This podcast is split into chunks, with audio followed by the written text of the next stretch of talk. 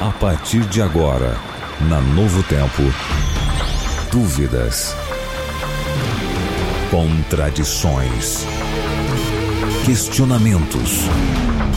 Uma só verdade. A palavra de Deus. Na mira da verdade.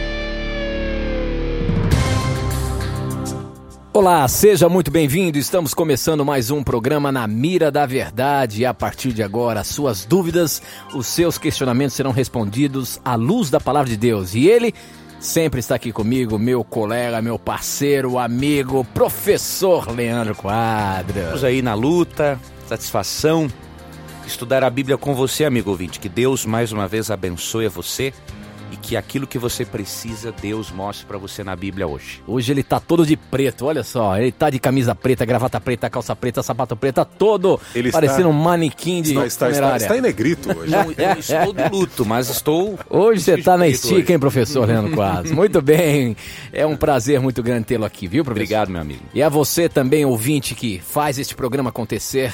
Você já sabe, para você participar do nosso programa, você pode mandar as suas dúvidas, os seus questionamentos através do nosso WhatsApp. O número é 12 98151 0081 e também pelas redes so- sociais, pelo youtube.com barra Novo Tempo Rádio e também no facebook.com Rádio Novo Tempo. Você pode nos assistir aí e participar do programa, tá bom? E a gente já começa, professor, com uma questão que chegou aqui pelo nosso, nosso blog, nosso WhatsApp. Quem mandou foi João Vitor, de Belém do Pará. É, na verdade, essa pergunta, professor, chegou ontem no programa. A gente está abrindo o programa com ela. Ótimo. E aí você, ouvinte da Rádio Novo Tempo, já pode mandar as suas questões pra gente aqui, tá bom? Estamos começando aí.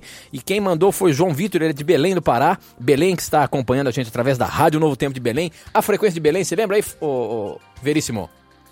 1080M? vamos confirmar, vamos confirmar. As frequências das rádios aí pra gente. Mas Belém, você que está ligado com a gente, botei você na fogueira, hein? Foi. Belém, você que está ligado com a gente e acompanhe a nossa programação e o Na Mira da Verdade com a pergunta aí da sua cidade. Quem mandou foi João Vitor e ele pergunta o seguinte: Professor Leandro, como entender a Santíssima Trindade? Há um só Deus? Três deuses? Três manifestações diferentes de um só Deus? A quem devo adorar? Por favor, respondam essa dúvida para mim. Vamos ajudar o nosso ouvinte. Para nós entendermos um pouco a doutrina da Trindade, eu digo um pouco porque Deus é um mistério, né? Diz Isaías 45:15 que Deus é um ser misterioso. Nós só podemos entender uma pequenina, pequenina, pequenina parcela da divindade. Porque Deus é um ser misterioso, supremo, eterno e nós, criaturas ainda corrompidas pelo pecado. Então, a nossa mente não atinge muito não para compreender a divindade. Agora, aquilo que a Bíblia revela, há um conceito que vai ajudar você a entender, amigo ouvinte, aquilo que Deus revelou sobre si mesmo. O conceito de triunidade. A Bíblia ensina que há três pessoas que formam uma divindade. Três pessoas distintas, diferentes, que formam uma divindade. Nós não chamamos três deuses, porque não existe diferença essencial na essência divina entre as três pessoas. Na eh, doutrina pagã, não é? Existem diferentes seres com diferentes essências divinas, um ser mais poderoso do que o outro. A trindade bíblica não é assim. São três pessoas distintas, com a mesma essência divina, porém com diferenças funcionais. Cada pessoa tem uma função específica no plano de salvação e na criação. Então nós gostamos do, gostamos do conceito de triunidade. Existe uma unidade tão grande entre essas três pessoas que chamamos de um só Deus, porque a unidade é extrema. Agora, que são pessoas distintas, a Bíblia não deixa dúvida alguma quanto a isso. Por exemplo, vou ler só dois textos bíblicos. É, 2 Coríntios, capítulo 13, verso 13, é um dos vários textos trinitarianos. Diz assim: A graça do Senhor Jesus Cristo, o amor de Deus e a comunhão do Espírito Santo estejam com todos vós. Então, aqui claramente três pessoas são mencionadas de maneira distinta. ó, a graça do Senhor Jesus Cristo, o amor de Deus e a comunhão do Espírito Santo estejam com todos vós. Destaco que essa palavra comunhão aplicada ao Espírito Santo é uma palavra grega koinonian. Esta palavra só se usa para seres relacionais. Então, quando se diz que o Espírito Santo pode ter comunhão conosco, a Bíblia está dizendo que ele pode ter um relacionamento conosco. Então, só esse texto já refuta a ideia de que o Espírito Santo é um poder impessoal ou coisa parecida. E um outro texto que eu gostaria de citar é Mateus 3, 16 e 17. Ali Jesus é batizado, o Espírito Santo desce no ombro de Jesus na forma de uma pomba, demonstrando a aceitação divina ao batismo, e o Pai fala do céu. Então veja, não tem como ser a mesma pessoa. Não tem como Jesus ser batizado, aí o próprio Jesus desce sobre o ombro dele e o próprio Jesus fala para ele lá do céu, só se fosse uma ameba que se divide dessa maneira. Né? Então, esse conceito de, de um ser que se manifesta em três pessoas é uma heresia chamada sabelianismo, que existiu lá pelo terceiro, quarto século. Tá? Então, biblicamente, pensa no conceito, amigo ouvinte, de triunidade. E aí você vai conseguir se aproximar mais da compreensão de Deus como revelada nas Escrituras. Muito bem. A próxima pergunta que chegou pelo WhatsApp aqui foi do jo é, John Dias. Ele é de Salvador e ele quer saber o seguinte. Por favor, me explique a parábola de, de Lázaro e o mendigo, ou de Rico e Lázaro, na verdade, né? Porque já li várias vezes e não entendo. Já perguntei ao meu pastor sobre essa parábola, mas ele não me respondeu. Por favor, me explique. Um abraço. John Dias, lá de Salvador. Professor, a parábola do rico e Lázaro é algo que as pessoas acabam tendo dúvidas se de fato aquilo é algo que aconteceu, que acontece, ou se era apenas uma alegoria. O que, que a Bíblia nos orienta? Realmente, Tito, esse é um dos textos é, mais é, usados para defender-se a crença de que durante a morte a pessoa está consciente. Primeiramente, temos que analisar, amigo ouvinte, que a compreensão bíblica da morte é, demonstra que os autores bíblicos não criam numa consciência durante a morte. É, vou ler para você o Salmo 6, verso 5, por exemplo. Então, nós temos que interpretar a parábola do rico e Lázaro, além de uma análise contextual, temos que interpretar à luz do pensamento hebraico sobre o destino do ser humano. E no Salmo 6, verso 5, Davi diz assim: Pois na morte não há recordação de ti. No sepulcro, quem te dará louvor? Se na morte não há recordação de Deus, isso significa que a pessoa não está no inferno, nem no céu e nem num estado intermediário ou purgatório. Porque o texto diz que na morte não há recordação de Deus. E por que não há recordação de Deus? Porque, de acordo com Eclesiastes 9, versos 5, 6 e 10, os mortos estão inconscientes. Então, à luz das Escrituras, a morte é um sono até a segunda vinda de Cristo, como ensina Paulo em 1 Coríntios 15, 23 e 1 Coríntios 15, 51 a 55, bem como em 1 Tessalonicenses 4, 13 a 18. Tendo isso como pressuposto, nós podemos entender agora contextualmente o relato do rico e Lázaro. Quando você analisa os detalhes da própria parábola, você percebe que não tem como ser uma história literal, mas uma parábola. Uma parábola, amigo ouvinte, é uma narração fictícia usada para ilustrar um ponto, uma lição moral. Conta a história em Lucas 16, 19 a 31 de um indivíduo que supostamente foi para o lugar chamado Seio de Abraão, que seria o paraíso, e de um indivíduo que foi para o inferno. Nessa história, o que levou o indivíduo a ir para o céu e o que levou o indivíduo a ir para o inferno? Vou ler para você o verso. Vamos começar analisando o verso 23. No inferno, estando em tormentos, levantou os olhos e viu ao longe a Abraão e Lázaro no seu seio. Então, clamando, disse: Pai Abraão, tem misericórdia de mim. E manda que Lázaro molhe em água a ponta do dedo e me refresque a língua, porque estou atormentado nesta chama. É, dois pontos, primeiramente. Aqui diz que foi possível o rico no inferno ver Abraão e Lázaro no céu. Se isso aqui é um relato realmente do que ocorre depois da morte, então nós vamos ter um problema, amigo ouvinte. O céu e o inferno são, de certo modo, vizinhos, e quem está de um lado pode ver quem está do outro lado. Imagine você a eternidade toda conseguindo ver pessoas que você ama e que não foram salvas. O céu vai ser um inferno para você. Outro ponto importante: o rico no inferno pede para que Lázaro molhe o dedo e refresque a língua. Não é um espírito que está no inferno, é um corpo. Na, na história é muito claro. É um corpo com língua, o camarada sente sede. Então, se algo aqui está no inferno, não é um espírito, é um corpo. Então, aqui a própria parábola já demonstra que não é literal. Outro detalhe importante, no verso 25, Abraão diz o porquê que o rico foi para o inferno e o pobre para o céu. Disse, porém, Abraão: Filho, lembra-te de que recebeste os teus bens em tua vida e Lázaro igualmente os males. Agora, porém, aqui ele está consolado, tu em tormentos. Ou seja, isso aqui é salvação pelas obras, amigo ouvinte.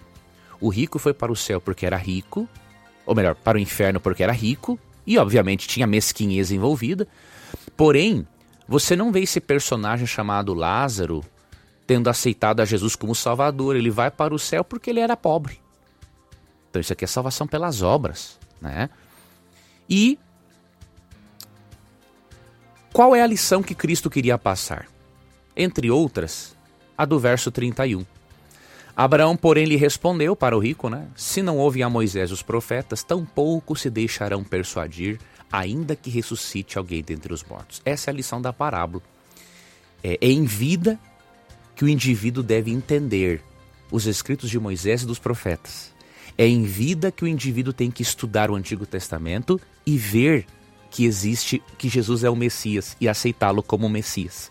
Então Cristo pega só uma história corrente para ilustrar o seu ponto moral. Então não tem como, amigo ouvinte, com base nessa análise contextual e considerando o pensamento hebraico de que a morte é um sono, um descanso até o dia da ressurreição, não tem como interpretarmos esse relato como sendo literal.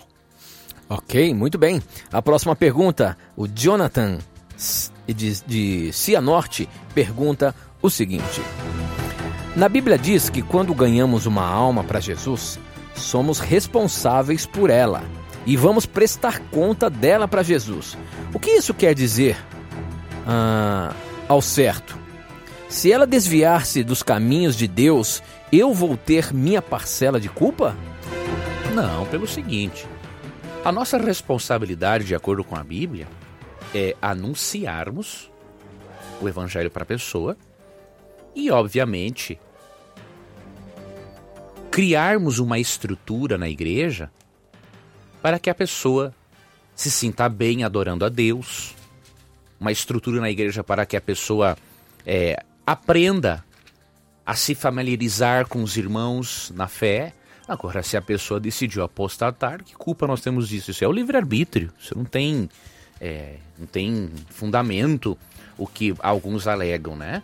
Por exemplo, eu aceitei a Jesus como Salvador desde os meus 16, 17 anos. Quer dizer que agora, com 37, eu vou me apostatar. E aí o meu instrutor bíblico que me deu isso do bíblico é culpado. Ele não tem nada que ver, ele não está nem perto de mim, ele nem sabe o que eu estou fazendo da minha vida. Ah, então não é assim.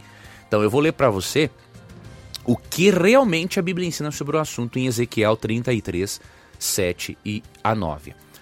A ti, pois, ó filho do homem, te constituí por atalaia sobre a casa de Israel. Tu, pois, ouvirás a palavra da minha boca e lhe darás aviso da minha parte. Se eu disser ao perverso, ó perverso, certamente morrerás, e tu não falares para avisar o perverso do seu caminho, Morrerá esse perverso na sua iniquidade, mas o seu sangue eu demandarei de ti. Mas se falares ao perverso para o avisar do seu caminho, para que dele se converta e ele não se converter do seu caminho, morrerá ele na sua iniquidade, mas tu livraste a tua alma. Então é bem claro aqui. A nossa responsabilidade é avisar, é falar, é ensinar, é ajudar. Porém, se a pessoa se nega a ouvir, no verso 9 diz que a responsabilidade é simplesmente dela. Tá bom? Então leia Ezequiel 33, 7 a 9. Muito bem, a próxima pergunta está baseada em números no capítulo 11. Quem mandou foi o Sidney Oliveira, ele é de Sapiranga. E a pergunta dele é a seguinte: Lá em Números 11 fala que 70 homens foram escolhidos para ajudar Moisés, e após eles receberam o Espírito do Senhor e começaram a profetizar. O que seria esse profetizar? Nós não sabemos o conteúdo né, da profecia, mas nós percebemos que o propósito ali do Espírito Santo descer sobre aqueles homens era mostrar a Saul o seu equívoco em continuar tentando perseguir o rei. Perdão? Não, não, eu acho que era a questão ali é, em, em Números 11, quando o povo. Confundi com isso. os 70 profetas lá de. Isso, isso. Aí em Números 11, o povo estava, estava reclamando, querendo carne, já estavam cansados de comer o maná e tudo mais, professor. Uhum. E ali Deus então pede para que Moisés escolhesse 70 homens para que pudessem ajudá-lo é, a cuidar do Ótimo. povo ali, né? Obrigado, amigo, pela contextualização. Esses profetas ali, eles receberam o dom profético porque ali foi uma capacitação. Quando eles recebem o Espírito Santo e começam a profetizar, não é? Deus está mostrando para o povo de Israel de uma maneira bem clara e vívida de que aqueles homens estavam sendo ungidos por Deus para a função que lhes compete. Então ali é para demonstrar, na verdade, uma função. E Deus tinha que, obviamente, mostrar de uma forma clara para um povo totalmente rebelde que Deus estava com aqueles 70 homens. Então, na verdade, foi uma manifestação do dom com o propósito de conscientizar, convencer os israelitas, não é, de que realmente aqueles 70 homens estavam sendo usados por Deus. Muito bem. A próxima pergunta, o Alex de Ibiporã quer saber o seguinte: essa é uma dúvida que sempre o ser humano acaba se deparando, né? Por que, que Deus lançou Satanás para a Terra se existem outros mundos? Por que foi a Terra a escolhida para abrigar o grande enganador? Na verdade, amigo ouvinte, não foi a Terra escolhida, foi a Terra que se escolheu para isso, né? Então, quando lemos Apocalipse 12, Vou ler para você Apocalipse 12, verso 12. Falando da expulsão definitiva de Satanás, o texto diz assim: Por isso festejai os céus e vós os que neles habitais. Ai da terra e do mar, pois o diabo desceu até vós, cheio de grande cólera, sabendo que pouco tempo lhe resta. Se você ler aqui dos versos 7 ao 12, você vai perceber uma coisa muito interessante que Satanás foi expulso do céu. E aí no verso 12 diz que os habitantes dos céus tinham motivos para se alegrar, porque o acusador foi expulso. Que, que isso significa, amigo ouvinte? Que se o acusador foi expulso e eles tiveram motivos para se alegrar, ele tentou levar os outros mundos também ao pecado e à rebelião. Agora, por que, que ele foi transferido para a terra? Porque foi aqui que aceitaram as tentações dele. Né? Em Gênesis 3, se você perceber, Satanás só poderia ficar circunscrito ali no, onde estava a árvore do conhecimento do bem e do mal. Ele não poderia sair dali e andar pelo e andar jardim. por lá e encher a paciência e torrar a paciência de Adão e Eva. Não. Isso, isso podemos é, entender também que ele teve é, certo tipo de acesso a outros mundos criados? Com certeza. Antes da rebelião, ele tinha acesso a esses mundos, né? Ele era um anjo que tinha acesso a todo, todos os lugares onde Deus criou a vida no universo, né? Agora, veja o texto, amigo ouvinte, interessante, né? Em João 12, 31, Jesus diz que o diabo tornou-se o príncipe deste mundo. E por quê? Quando nossos primeiros pais cederam à tentação, eles cederam o domínio, a administração do planeta a Satanás. Então, não necessário, não era necessário que ele ficasse aqui. Como os nossos primeiros pais aceitaram e os outros mundos não aceitaram, é óbvio, ele ficou por aqui. Então, não foi Deus quem escolheu, foi infelizmente o planeta Terra que se escolheu e se ofereceu para o diabo. Muito bem. Essa agora chegou pelo YouTube, você que está nos assistindo por, pelo YouTube e você que quer assistir a gente aqui nos estúdios, pelo nosso canal do YouTube. O, o endereço é youtube.com barra Novo Tempo Rádio. E no Facebook você também pode nos acompanhar e assistir. facebook.com barra Rádio NT. No YouTube é Novo Tempo Rádio e no Facebook Rádio NT, tá bom? Acesse lá e nos assista. A pergunta do Anderson Gomes, ele é de Goiânia, ele quer saber o seguinte: Professor Leandro Quadros, qual a diferença entre a cura promovida pelo Senhor Jesus e a cura promovida pelos seus discípulos? Já que só Jesus pode perdoar nossos pecados, na crença católica, é isso que justifica o perdão dado pelos padres? Veja, se usa no meio católico, um abraço a todos os nossos irmãos católicos que acompanham o nosso programa com muito carinho. Muitos irmãos acompanham o nosso programa e nós agradecemos a Deus, meu irmão, minha irmã, por você fazer parte da família da Novo Tempo, do programa Na Mira da Verdade. Um texto usado a, a favor do da atribuição né, é, dada ao sacerdote para perdoar pecados é João 20, 23, que diz assim: Se de alguns perdoardes os pecados, são-lhes perdoados. Se lhes retiverdes, são retidos. Nós devemos analisar o contexto para percebermos que Deus não deu ao ser humano a capacidade de perdoar, perdoar pecados no sentido vicário, ou seja, no sentido substitutivo. O ser humano não tem poder para isso. Em que contexto Jesus deu aos seus seguidores o poder de perdoar pecados? Primeiramente, se nós lermos o contexto, perceberemos que isso aqui não foi dado simplesmente para Pedro. Né? O texto não defende a primazia de Pedro, mas isso aqui foi dado para todos os seguidores de Jesus, essa capacidade aqui. Então, em que contexto? Vamos ler aqui, ó. É, 21. Disse-lhes, pois, Jesus outra vez: Paz seja convosco. Veja, aqui está no plural. Disse-lhes. Ele não disse isso só para Pedro, né? Paz seja convosco. Assim como o Pai me enviou, eu também vos envio.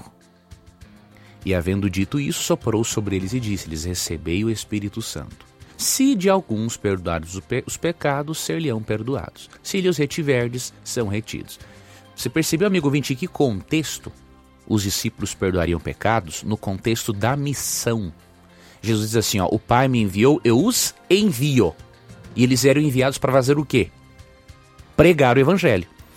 Quando a pessoa aceitava o Evangelho, indiretamente eles estavam comunicando o perdão dos pecados. Por quê? Porque eles eram os portadores da mensagem de salvação que trazia perdão.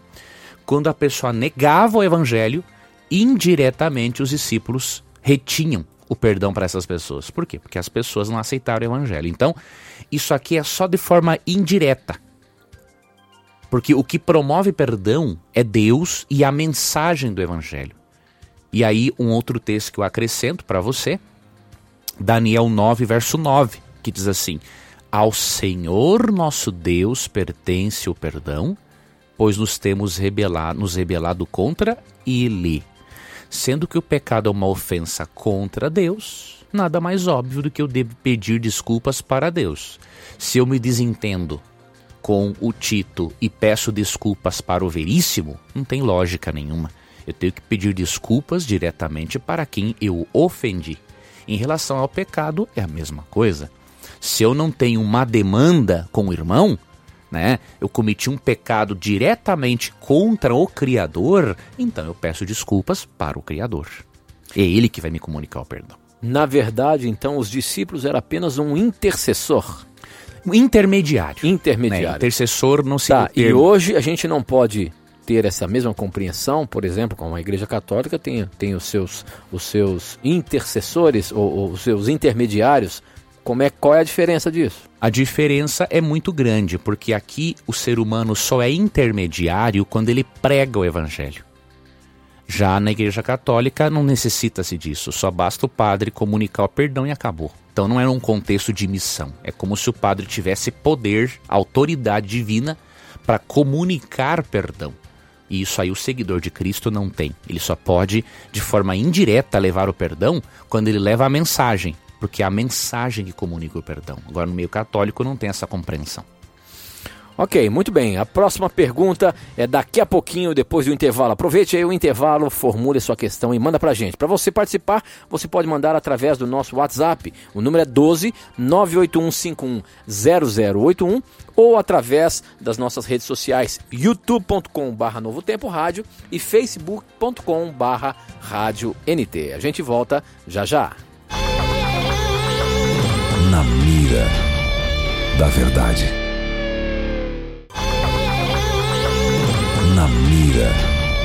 Da verdade.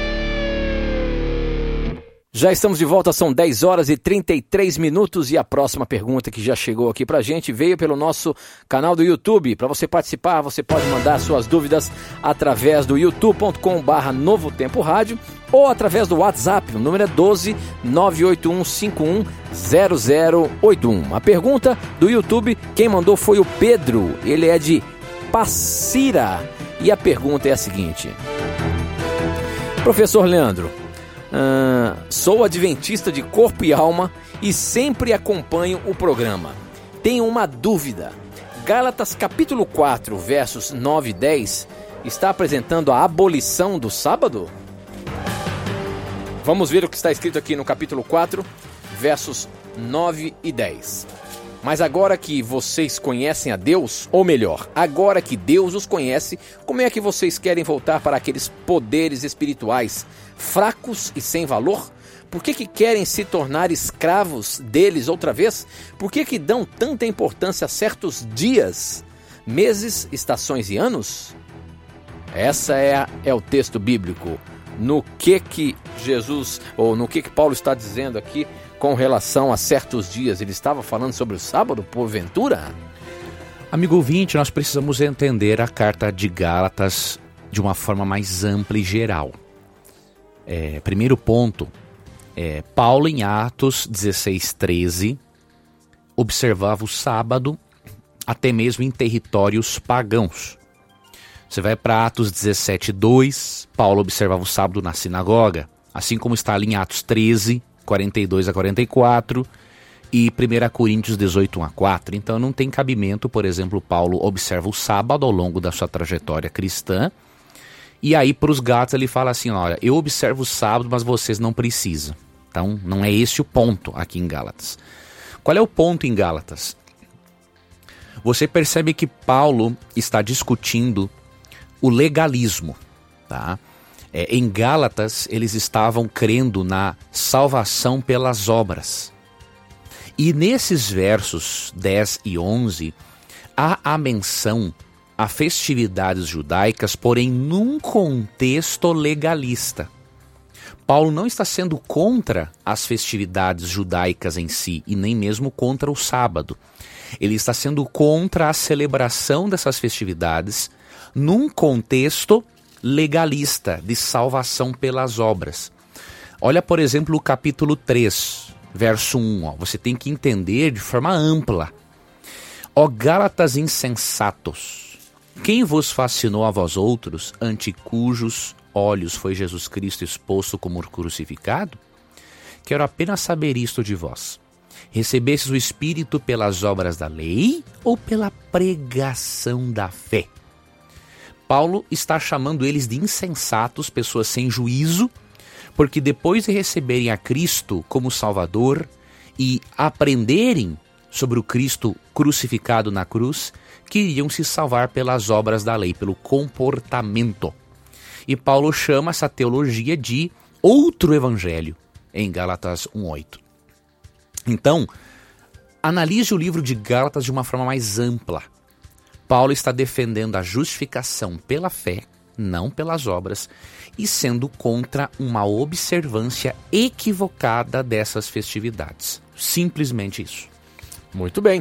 O pessoal está bastante animado aqui no YouTube, mandando muitas perguntas e muitas participações. Eu quero agradecer a você que nos assiste pelo canal do YouTube e a você também que pode nos assistir através do Facebook. Nosso endereço no YouTube é Novo Tempo Rádio e no Facebook Rádio NT. E pelo WhatsApp você manda sua pergunta instantaneamente. O número é 12 98151 0081. Uh, essa pergunta veio do Edmilson de Taquara, no Rio Grande do Sul, e ele pergunta o seguinte: Por favor, me tirem uma dúvida. Tenho visto em páginas específicas uma alegação unânime de que a Igreja Católica é responsável pela Bíblia. Isto é assim mesmo? A Igreja Católica é que é responsável pelo livro sagrado?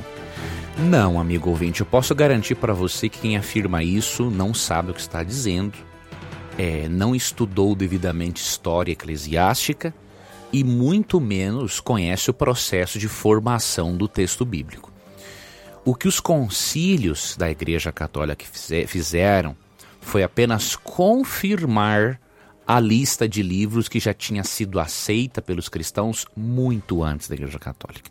A Igreja Católica passou a existir pelo quarto século depois de Cristo. Ah, o Novo Testamento é, já foi fechado desde o primeiro século. Né? O Antigo Testamento muito antes. Né? Então, por exemplo, Jesus fala em Lucas 24, 27, né, da divisão da Bíblia em livros de Moisés, profetas e salmos, ou seja, desde os dias de Jesus todo o Antigo Testamento já estava definido.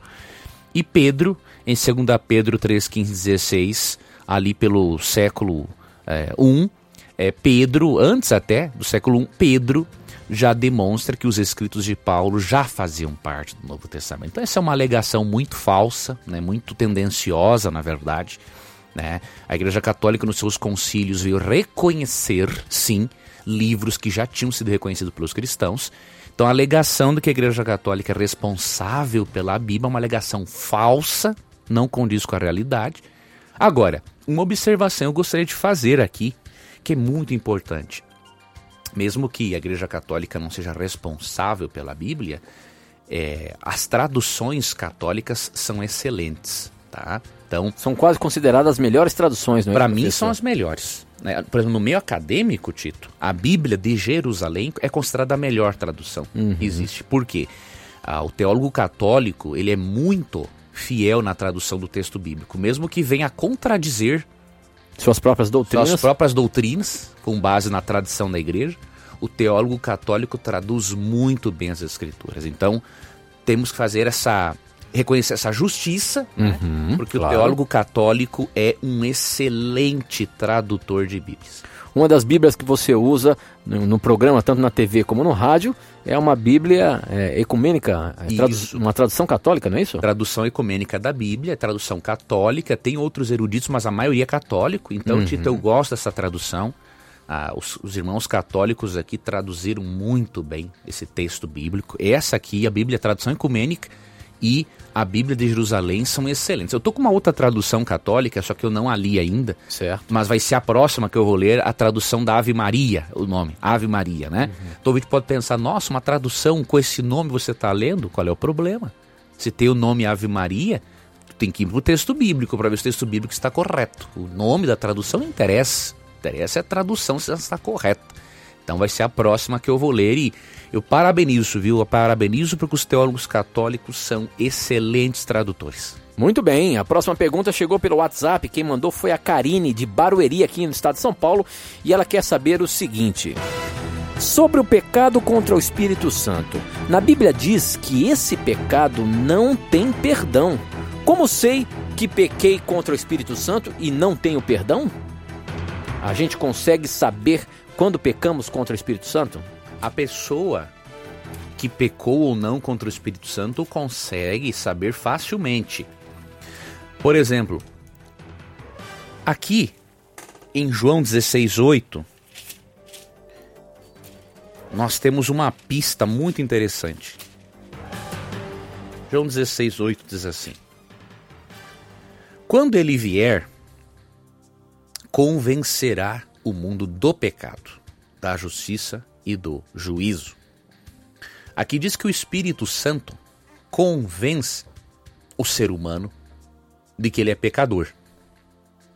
E em Atos 2, 38, Pedro diz assim: Arrependei-vos e cada um de vós seja batizado em nome de Jesus Cristo para a remissão dos pecados e recebereis o dom do Espírito Santo. Então é óbvio, toda pessoa que se arrepende é porque há um trabalho do Espírito Santo no interior dessa pessoa. Então é simples, para você saber se você pecou ou não contra o Espírito, você se arrepende dos seus pecados? Se a resposta é sim, você nem de perto pecou contra o Espírito Santo. Porque uma pessoa que peca contra o Espírito Santo, ela se afasta tanto de, das influências do Espírito que ela já não passa a se arrepender de nada. É tudo que ela, tudo no mundo é normal, tudo é aceito, tudo é livre. Essa pessoa não tem mais consciência moral para receber as impressões do Espírito. Então não é difícil você saber se pecou contra o Espírito. O próprio fato de um ouvinte fazer essa pergunta já demonstra que ele não pecou, porque senão ele nem estaria preocupado com assuntos de salvação. Agora, na verdade, é até difícil nós, seres humanos, seres humanos julgarmos quem pecou e quem não pecou. Só a pessoa mesmo que pecou. A gente não né? é aquele que, que negar a vida inteira até a morte. É. Aí sim vai estar pecado. Agora, se mesmo uma pessoa que negou por toda a vida, em algum momento de, de sofrimento ali, reconhecer que há um Deus, essa é. pessoa Nós não, não houve pecado. Como contra o Espírito Santo, não, correto? Não houve. Nós não temos como avaliar. Só quem pecou realmente, né? Por exemplo, se eu sei que eu me arrependo ou não, eu sei se eu pequei ou não contra o Espírito Santo. Agora, outro de fora não pode saber. É uma coisa muito íntima, né? Por exemplo, eu sei se eu me arrependo ou não dos meus erros. Então eu sei se eu pequei ou não contra o Espírito. Agora, o Tito não pode saber. Porque é uma coisa minha. Mas talvez até eu mesmo nem sei o que é pecar contra o Espírito. É essa que é a pergunta dela. Não, pode Talvez pode eu, eu não sei, eu acho que eu pequei contra o Espírito Santo. Aí só no ela achar. Já tá, já. É, porque o, a pessoa que peca contra o Espírito Santo não se arrepende, não tem preocupação nenhuma com o assunto espiritual, não tá nem ouvindo o programa religioso, entendeu? Então, é muito difícil cometer um pecado desse. Tem que ser muita rebelião, muita rejeição a Deus, né? Ok, muito bem. Próxima pergunta. Essa chegou pelo também o nosso WhatsApp, o número é 12. Se você quer participar aí, ó, manda sua pergunta. Você tem uma dúvida bíblica? Manda pra gente. Você pode participar a qualquer momento mandando aí através do WhatsApp. O número é 12 981510081. Participe. Mande a sua dúvida, como por, por exemplo, o Jussiel de João Pessoa, que per pergunta o seguinte: Professor, eu era eu era católico, mas ao conhecer a Novo Tempo, tenho conhecido muitas verdades que não conhecia e gostaria de me batizar. Agora, a minha dúvida é o seguinte: por que, que a igreja adventista não faz casamento de pessoas que já praticaram o sexo? Não existe perdão para esse pecado? Veja, meu irmão, primeiramente, Deus já lhe perdoou, tá bom? Então, não se preocupe em relação a isso. Agora, por que, que a igreja não faz o casamento no religioso se a pessoa já tem, por exemplo, uma família, já vive juntos e tudo mais. Porque a Bíblia ensina que a sequência do relacionamento humano para depois chegar à vida sexual há uma sequência criada por Deus originalmente, antes do pecado, tá? Então vou ler para você Gênesis 2:24. Por isso deixa o homem pai e mãe Veja, qual é o primeiro passo? Independência dos pais. E se une a sua mulher, ou seja, matrimônio, tornando-se os dois uma só carne, ou seja, vida sexual. Então há uma sequência. Deus criou um projeto né, de matrimônio, de sexualidade, que envolve a seguinte sequência: independência da família, casamento e vida sexual. Então, como isso já ocorreu, não te, a igreja não vê uma lógica em casar a pessoa na igreja se essa sequência já não foi seguida. Agora, isso não significa que Deus não lhe perdoou, pelo contrário. O sangue de Jesus Cristo na cruz perdoa qualquer tipo de erro. Agora, o que a igreja quer que você faça é que você legalize a sua relação no civil, se isso já não foi feito, e tenha certeza, meu irmão, Deus não vai deixar de abençoar a sua família por isso. A igreja tem que seguir este padrão porque é o padrão bíblico. Agora, você e a sua esposa já foram perdoados por Deus, o Criador está muito feliz pela decisão de vocês em aceitarem a Cristo e ele vai continuar aí derramando grandes bênçãos sobre o lar de vocês. Ok, muito bem. Agora essa aqui chegou pelo Facebook. Quem mandou vem lá de Altamira, no Pará. Will Lima quer saber o seguinte. E ele afirma, hein? Paulo diz para trabalhar todos os dias para que não falte o pão na mesa. Por que então devemos guardar o sábado? A que Paulo se referia, ou todos os dias? Olha, desconheço, amigo ouvinte, esse texto, né, que Paulo fale para trabalhar todos os dias para ganhar o pão. Não conheço esse texto. Amigo, então já pode mandar aí. Se você tem um texto bíblico, manda o texto para gente, que a gente abre a Bíblia aqui na hora. Para nós, porque aí nós queremos ler esse texto. Na verdade, o que nós vemos, até vou ler aqui um texto muito claro sobre esse assunto. É... Paulo não fazia trabalho secular no sábado. Olha o que diz aqui, 1 Coríntios 18, 3 e 4. E posto que eram do mesmo ofício, passou a morar com eles. Paulo passou a morar com Áquila e Priscila. Passou a morar com eles e ali trabalhava, pois a profissão deles era fazer tendas.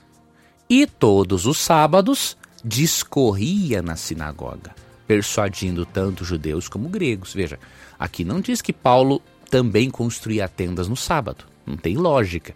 Diz que ele trabalhava os seis dias da semana, obviamente, construindo tendas com aquela e Priscila, mas no sábado ele estava na sinagoga.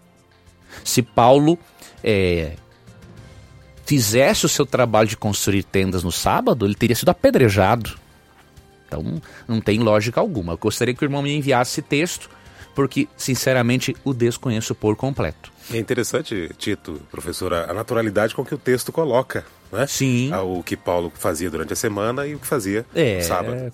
Como, como bem disse, a naturalidade do texto. Hum. Fácil de entender. O que ele fazia ao longo da semana e o que ele fazia no sábado. Uma coisa totalmente diferente. O trabalho de Paulo no sábado era missiológico, evangelístico. Né? Não era o trabalho secular. Okay. Muito bem. Agora essa pelo nosso WhatsApp, o Felipe de São Paulo, ele diz e pergunta o seguinte... Em Coríntios, fala sobre o uso do véu para as mulheres. Por que, que hoje já não é mais obrigatório o uso do véu, como foi na época de Corinto? Pelo seguinte, amigo ouvinte, é muito importante avaliarmos o contexto é, cultural no qual um texto foi escrito. Você tem que fazer uma pergunta. A orientação para a mulher usar o véu, ela era uma orientação apenas local ou ela era universal? Se você analisar o texto bíblico, você percebe que ela era local. E por quê? Entendendo a cultura de Corinto, você não vai ter problemas para compreender essa questão. Na cidade de Corinto, uma mulher que não usava o véu em público, ela era vista como prostituta cultual. Aquelas mulheres responsáveis pela prostituição nos momentos de culto às divindades pagãs.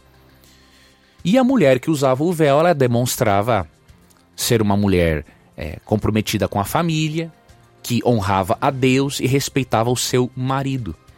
Então Paulo só pediu para as irmãs não entrarem em choque com a sociedade da época, para a sociedade não pensar que as cristãs eram prostitutas cultuais.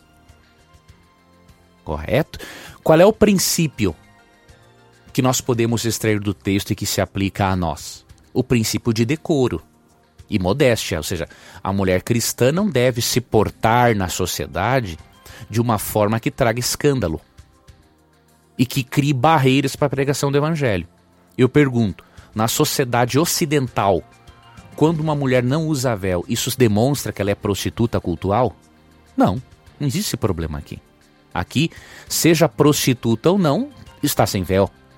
Então, neste caso, a forma como o princípio se aplica, ele não se aplica a nós. O princípio de decoro, sim, ele é eterno. Agora, a forma, ele, ela muda de acordo com a cultura. Né? Se no Brasil, se no Ocidente, uma mulher sem véu em público, ela está demonstrando, se familiarizando com a prostituição, aí a forma como se entende o princípio em Corinto se aplica aqui também. Agora, como não é esse o caso, obviamente é totalmente diferente. Muito bem. A próxima pergunta, o Renan de Osório, ele, ele diz o seguinte: Existe quebra de maldição? Isso é bíblico? Bom, primeiro eu quero fazer a seguinte pergunta: Existe maldição, professor? Nós podemos ser acometidos por alguma, algum tipo de maldição? E aí a pergunta dele entra aqui: existe a quebra de maldição? Se eu, se eu tenho uma maldição sobre a minha vida, isso pode ser quebrado? A questão da maldição é bíblica? Olha, É e não é. Pelo seguinte: é óbvio que uma pessoa que viveu no pecado de forma deliberada, uma pessoa que não conheceu a Jesus, ela é, teve momentos em que o diabo, obviamente, dominou a vida dela. Então, nesse sentido, sim. Agora, no sentido, por exemplo, de eu carregar uma maldição no âmbito espiritual de um familiar meu, isso não tem cabimento. O que Êxodo 20, 4 e 5 fala, né? Quando Deus castiga a iniquidade dos pais nos filhos, ali fala da maldição hereditária, né? É, hereditariamente, nós temos sim consequências das escolhas dos nossos familiares. Um exemplo que eu me familiarizo: meu avô e meu pai foram alcoólatras. Então eu tenho na minha constituição genética a maldição hereditária do álcool. Mas isso não é determinante para eu ser alcoólatra. Por quê? Eu não escolhi ser alcoólatra. Mas eu tenho. Se um dia eu me aventurar a beber, é certo que eu virarei um alcoólatra. Então, nesse sentido, Deus castigou a iniquidade dos meus antepassados em mim, ou seja, ele permitiu que a lei da hereditariedade seguisse o seu curso normal. Agora, um exemplo. Tem antepassados meus que mataram pessoas. Deus vai me culpar por isso? É, é, é o absurdo. Porque Ezequiel 18:20 diz: A alma que pecar, essa morrerá. Um filho não pagará pela iniquidade do pai, e nem o pai pela iniquidade do filho. Então, resumindo, no âmbito hereditário e genético, sim, existe a maldição. Porém, é uma consequência natural da lei é, é uma maldição ou é uma, uma consequência? É uma, mas é, se entende como maldição na Bíblia. A Bíblia usa o termo maldição, né? Ah, Quando é? fala assim, eu visito a iniquidade dos pais. Okay. É uma linguagem bíblica. Mas nós, porque eles não tinham a linguagem da eles não tinham, eles não tinham conhecimento nenhum de lei da hereditariedade. Então Deus usava algo que eles pudessem entender, né? Então, nesse sentido, sim. Agora, dizer que no âmbito espiritual alguém é amaldiçoado pela decisão de um familiar e tudo é um absurdo, não existe isso, amigo ouvinte. Tá? E a boa notícia é a seguinte: 1 João 5,19 diz que quem pertence a Cristo, o maligno não lhe toca sem que Deus o permita. Então, meu amigo, podem ter feito a macumba que fizeram para você, pode ter feito o que quiser, Tá? Podem ter colocado é, galinha de despacho no seu prato. Tá? Ninguém vai poder, o diabo não pode tocar um fio de cabelo seu se Deus não permitir e não tem conversa para ele. Então, fique tranquilo. A melhor coisa é a gente estar próximo de Cristo. É, esse é o segredo. Né? né? E não dar asas a, ao, ao inimigo, né? É, Ficar perto de Jesus, meu amigo. Fica tranquilo. É isso aí. Muito bem, a próxima pergunta. Essa vem de longe, vem lá do Paraguai. E quem mandou foi a Denise. Ela é de Assunção. Ela diz: É uma benção poder acompanhar o programa pelo YouTube. Um abraço a você, Denise, que acompanha a gente aí Obrigado, de Assunção, Denise, no Paraguai, e está mandando a sua participação aqui no programa Na Mira da Verdade. A pergunta dela é a seguinte: O que dizer a uma pessoa que te pede uma opinião sobre fazer uma tatuagem? Biblicamente, há alguma condenação, professor, em fazer uma tatuagem? Veja, primeiramente, não tem nada de imoral, tá? Então, é, nós temos que evitar os extremos. Primeiro dizer assim, ah, tatuagem tem a ver com algo moral. Não. Tem muita gente com tatuagem que tem uma moralidade muito melhor do que gente que não tem tatuagem. Então não tem a ver com moralidade isso, tá? Agora, nós percebemos no texto bíblico que mesmo não sendo, nós não podemos dizer assim, ah, é um pecado, uma imoralidade fazer tatuagem, nós percebemos que não é o propósito de Deus para os seus filhos. Deus propõe um estilo de vida diferente tá? Eu vou ler Levítico 19, 28, é, na tradução ecumênica da Bíblia. Na NVI também há esse termo aqui que eu vou ler agora. Diz assim: Não façais incisões no corpo por causa de um defunto, e não façais tatuagem em vosso corpo. Eu sou o Senhor. Aqui, Qual é o texto, professor? Levítico 19, 28. Aqui, o texto está mencionando a tatuagem, as incisões no corpo com propósitos pagãos. Então é óbvio, as pessoas muitas vezes hoje não fazem tatuagem com propósitos pagãos. Mas você há de convir comigo que muitas vezes as tatuagens que são impressas no corpo são tatuagens de dragões, Sim. são tatuagens de Mas até eu- mesmo demônios Sim, mas é que aqui eu falo num contexto que tem muitos cristãos que fazem. de equilíbrio, não é, isso? É, mas tem muitos cristãos que fazem. O que eu quero dizer é que mesmo assim nós não deveríamos fazer. Por exemplo, alguém me perguntou: "Ah, eu posso tatuar Jesus no meu corpo? Não é o que Deus quer para nós. Por quê? Quando Deus diz em Levítico 19, 28 para não fazer tatuagem, mesmo que as tatuagens hoje existam as tatuagens cristãs, diríamos assim, não é propósito de Deus, seguindo o princípio de estilo de vida cristão e de modéstia cristã, não é propósito de Deus que eu chame mais a atenção para o que eu uso que para o que eu sou. Então, há um princípio em 1 Timóteo 2, 9 e 10, né? De modéstia cristã. Então, nós cremos que, mesmo que não seja uma coisa imoral, é, esse texto de Levíticos 9, 28 se aplica também a nós. Por quê?